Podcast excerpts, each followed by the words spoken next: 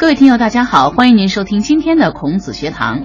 那么在今天的孔子学堂当中呢，我们还是请来了首都师范大学文学院的谭作文老师。谭老师您好，呃，主持人好，大家好。嗯，那在前几篇的《诗经》当中啊，呃，我们赏读的过程当中呢，感受到了两千年前哈古代男女们或者浪漫温婉，或者是辗转反侧，或者是热切奔放的这种爱情。那我们说《诗经》呢是一部中国两千多年前的社会风俗史，在这其中呢，婚姻礼俗也是非常重要的篇章。如果说我们前面说的那个《关雎》哈，周南的《关雎》，对，它是周人的一个婚礼进行曲。今天要说的《正风·有女同车》呢，我想就是郑人的婚礼进行曲，是不同的地域的人们的不同的这个婚礼婚俗。石老师说的非常好，《正风·有女同车》呢和周南的《官居》呃，跟周南《官居》性质差不多。嗯，周南《官居》呢，它是等于是中央地区，呃，也就是周王朝的。呃，周人的婚礼进行曲，《正风有女同车》呢是郑人的婚礼进行曲。它虽然地方隔得不远嘛，但是郑毕竟是一个诸侯国，嗯，它等于就是一个呃地方性的呃这样的一个诸侯国的呃婚礼进行曲。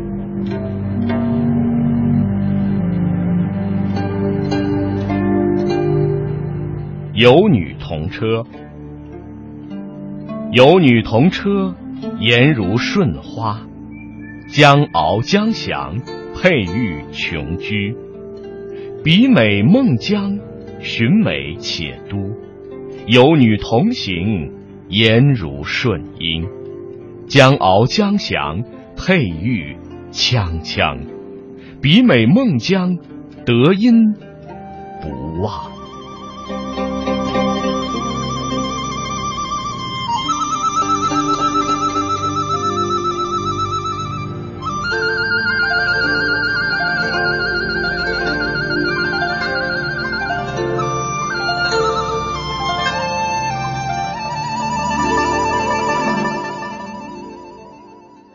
正风有女同车，首先从这个诗的题目“有女同车”就让我产生了一个疑问哈，就说在这个中国古代，我们都知道说是男女授受不亲，就像我们在前几期节目当中讲到的，嫂子掉到水里，原之与守者是权宜，就是没有办法，是一个这个权变之策。也就是说，在古代的礼俗当中呢。呃，男女是不能有这个身体上的一些接触的。呃，那么在什么情况下才会发生有女同车这样的一个情况？我想可能就跟咱们说的这个婚礼进行曲是不是有一定的关系啊？嗯嗯，石老师非常注重这个当时的礼俗文化背景啊，因为因为这首诗呢非常有名，读的人也非常多。我我们在学校里经常。讲这首诗，大家读了，哎，都觉得这首诗写的蛮有意思啊。呃，有女同叉，或者是现在念有女同车，感觉像什么呢？像这个钱钟书先生的小说啊，《围城》里写的方鸿渐跟孙柔嘉两个人啊，一起到南方去，然后两个人一起呃。呃，坐在同一辆车上，呃，历过历这个千辛万苦啊，然后路上两个人互相帮助，呃，渐渐的就产生了感情。嗯，总觉得这个有女同车像是两个人一起呃坐车去旅行。但是刚才呃石老师也提到了，呃，在我们现在是很容易的一件事，但在中国古代，尤其在周代，有没有可能？当时讲男女授受不亲，而且当时的交通工具是什么样的？当时。恐怕没有我们现在这个意义上的呃公共交通，嗯，对啊，没有公共汽车是，呃，所以这个有女同车只能在特定的呃情况下发生。呃，讲《诗经》最早的，我们现在可以看到的最早的这个注本就是《毛传》，《毛传》就说了，说这个呃同车是亲饮同车，嗯，亲饮之礼的时候。呃，才能同车，所以这个有女同车，现在无论现在人看了过后是什么样的感觉，放在当时的礼俗背景来说，它只可能是一件事，就是当时的婚礼进行曲，就是把新娘子娶回家，娶亲的那个这个过程，这个过程，把娶回家的这个过程，我赶着车有可能是哈，或者是有人赶着车，我坐在这个车或者坐在车上是啊，坐在车上，然后哎，我把我的新娘子给娶回家了。只可能是这样一个环节，因为我们现在办婚礼吧，那个也也很隆重，但跟古人来说，我们现在的婚礼是太不隆重了。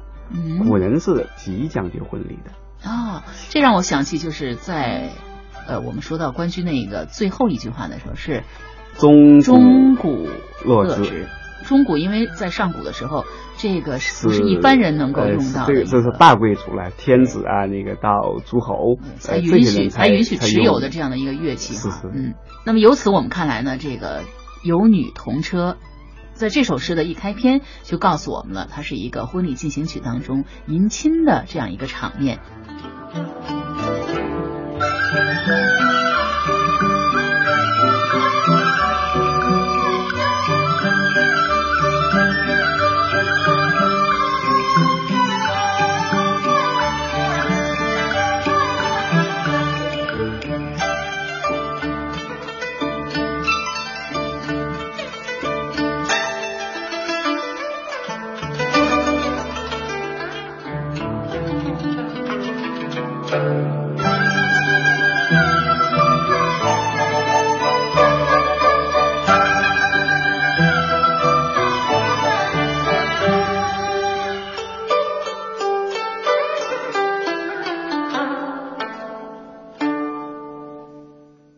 接下来呢，说到颜如顺花，是不是就讲到这个女子的美貌呢？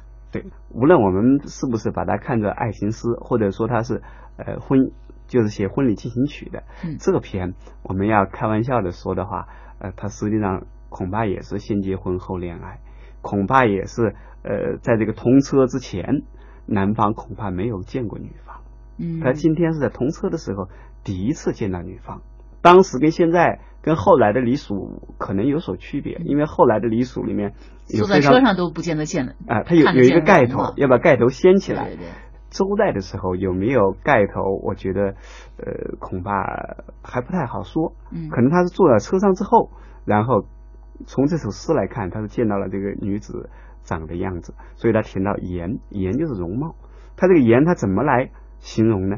颜如顺花。嗯呃，诗经时代的人啊，对这个呃周围的环境，对这个草木、对花草认识是非常深刻的，非常的敏感。每种花它本身的特点认识的很清楚。他用这首用用某种植物、用某种花来做比喻的话，取它的这个比性或者取象的话，一定是有特殊的道理的。颜如顺花，下面说颜如顺秧，他为什么说顺？嗯，顺花是什么花？什么花呢？顺花其实就是木槿花，木槿哦，就是木槿。而且木槿这个在中国，木槿在中国的古代文学里地位比较特殊。嗯陶渊明有一首诗就写木槿的，他写荣木，嗯荣就是那个繁荣的荣，嗯那个木槿又简称为木，写写写这个荣木。木槿花有一个有有一些特点，它为什么称为顺花？嗯，这个顺，这个顺我们看是尧舜的舜，对，其实这个舜跟这个瞬间的瞬嗯。也有关系。瞬间的瞬呢，我们现在觉得瞬间，我们只是觉得它很短暂。对。其实这个瞬它本身的这个意思啊，非常的明亮，哦，是那样的一个感觉。因为舜帝在中国古代的传说里说舜帝重瞳，四个眼瞳。对我们现在呃一一颗眼球是单瞳啊，对，他说舜呢是重瞳，嗯。实际上是说他的眼睛特别的亮，就是那种光滑呃耀眼的那样的一个样子。嗯但是这个顺呢，还有一个意思，就是就是也比较短啊、所以这个顺花的特点就是既美丽又短暂。嗯，木槿花就在中国古人在中国文化里就这样一个印象。那是不是也代表着这个女子在这个时候是最美的？也许过了这个时候，生儿育女了，是不是就越来越呃青春老去，就人老珠黄了？我我我我我想可能有这个意思吧，是啊最美好的一刻，最呃光辉照人的一刻，极其惊艳的一个感觉。嗯你自己的媳妇为什么还那么惊艳呢？嗯因为在此之前没有见过。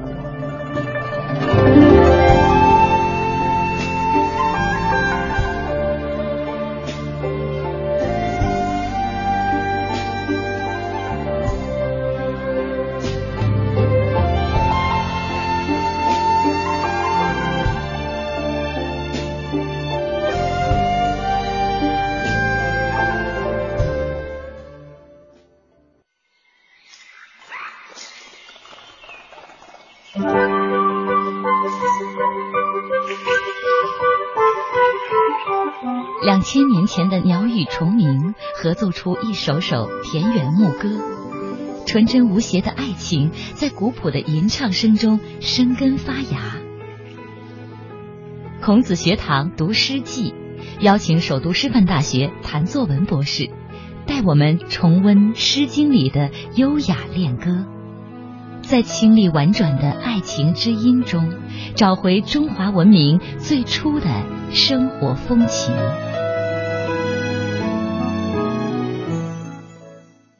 接下来这句是“江翱江翔，佩玉琼居”。这“江翱江翔”给我感觉就是不是很自由的飞翔？是谁在飞呢？坐在车上，嗯，自然是一种思绪，思啊，思绪自己的感觉了，觉得美好，觉得两个人就像。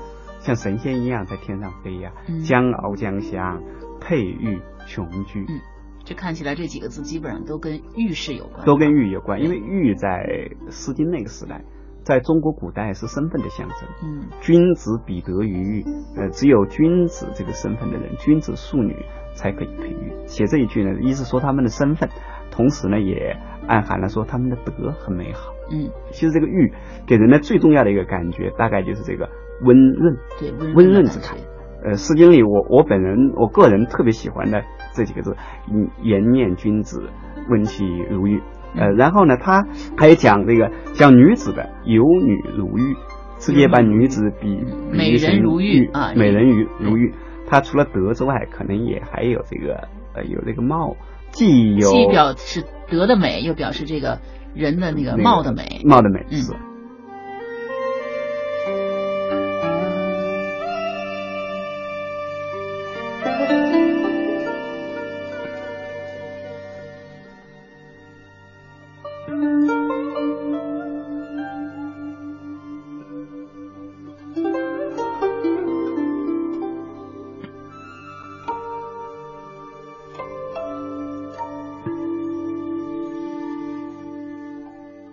我们看到用车把新娘子迎过来以后，哎，车上的新娘子让这个新郎觉得非常的惊艳，因为她非常美，美若天仙。那娶的到底是一个什么样的新娘呢？只是美貌吗？呃，下面就出来了。嗯，下面的句子说：“比美孟姜，得音不亡。”啊，一说孟姜，我们可能总会想到孟姜女哭长城那个孟姜。其实，在这里我们听了呃谭老师在。前几期的节目当中说到过这个什么姜一定是她的姓，也就是说还是齐国来的还是齐国来的啊姜姓的美女。那这孟孟呢，一定哎在前几期节目当中说过的，她是一个这个在家庭当中的一个排位是女子的女子中的老大啊。孟姜呃孟姜其实也就是说已经就是姜家有女初长成，已经长大了可以出嫁的大美女。其实这一篇啊，呃按传统的讲法，古人对这一篇的说法。比如说毛诗这一派、毛盾这一派的说法，认为这一篇写的还是文姜，是不是文姜呢？是不是文姜呢？是一个虚拟的，这篇是正风，郑国的诗，对，写的又是孟姜，写的齐国的公主，应该是郑国的国君娶了齐国的公主。嗯，我们前面也讲文姜的时候也提到这件事，郑国的呃世子乎，郑庄公的世子乎，也就是后来的呃郑昭公。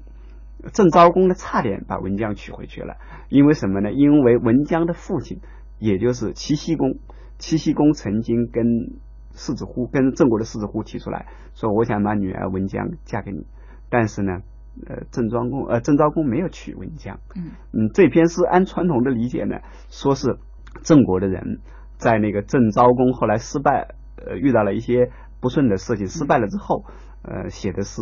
呃，是说呢，如果当时把孟姜娶回来就好了，想象的呃娶孟姜呃那样的想法，这个孟姜呢，在传统的理解就是文姜。呃，他梦想着，如果要是把当初把这齐国的文姜给娶过来啊，我们应该是这样的一个豪华的，这样的一个美好的婚礼。可能郑郑国的百姓想，如果我们。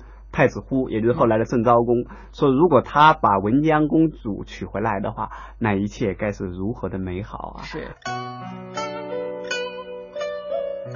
北方有佳人，绝世还独立，一顾倾人城，再顾倾人国。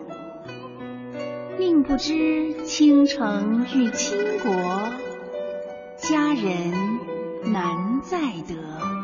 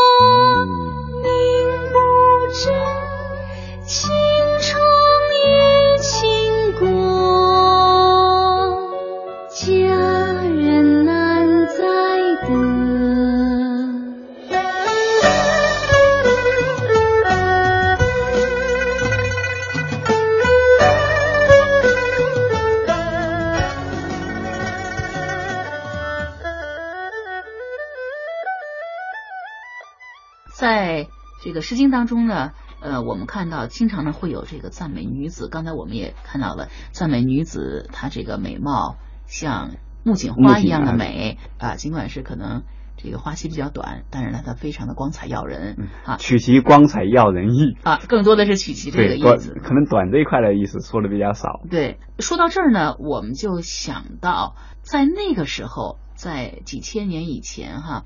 把这个女子娶到自己家来做自己的媳妇，跟她一起来生养后代，这样的一个很重要的这样一个女人，那她娶妻的这个标准到底是个什么呢？啊，这个娶妻的标准，首先啊，尤其是大贵族的娶娶妻啊，为什么他娶过来的？我们看《诗经》里总是说，呃，娶妻娶妻必其义之将，娶娶妻娶妻必送之子，《诗经》别的篇目里有这样的说法。说娶媳妇难道一定要娶娶娶这个姜的姜姓的媳妇吗？一定要娶子姓吗？姜姓是齐国，子姓是宋国，所以主流的思想肯定是说娶媳妇就得娶齐国的，因为为什么？他们力量大，呃，尤其是贵族的婚姻，更重要的是政治联盟，而且更更重要的，我觉得可能还是德这个角度来考虑。一是还是要从德这个标准，对，一是那个家世背景，而且古人认为这个家世背景往往就决定了德，呃，家世背景之后其实是德，呃，至于美貌，呃，那那个是其中应有之意，因为我们前面读这个呃魏风硕人啊，都也是讲庄姜也是那个齐国的公主，把她写的那么美，包括呃其他的写这个。呃，写宣江的，呃，也写的都写的非常的美。嗯，这个美貌呢是其其中应应有之意，但是他还是会强调一个德。嗯，这个德可能是在这个呃家世背景和美貌之间，嗯，排在第二的一个要素。嗯，所以它里面马上写到这个佩玉，这个佩玉佩玉本身就有一个比喻于德，而且最后写到这个比美孟姜，德音不亡。嗯，这个德音其实就讲的是。呃，有很多人把就直接理解成德行，理解成德行那是可以的。但是我觉得这个德音呢，也可以从另外一个角度来来理解。一个方面是说这个女子有德，她本身呢，我们那个比较比较广的一个意义上的德，她个人品德很好。另外，我我个人更倾向于把这个德音不亡理解成什么呢？嗯，这个女子，也就是这个孟姜这位女子嫁到郑嫁给郑国的这位主。呃，诗歌的这一篇抒情主人公嫁给他，也就是说，这个女子嫁给我，她对我来说是一种德，因为中国古人跟跟现代或者跟西方的感感觉是不一样的，对夫妻的感情的判断。嗯，因为中国古人呃用用的最多的一个字是恩，说一日夫妻百日恩，百日夫妻似海深。他讲这个恩，恩就是德，这个德音不亡，我觉得可以有两层意思，一是说他。呃，女方本身的品德很好。另外呢，呃，这个女方，嗯，从男方谦虚的来说啊，说你下嫁到从齐国下嫁到郑国来说，对我是一种恩德。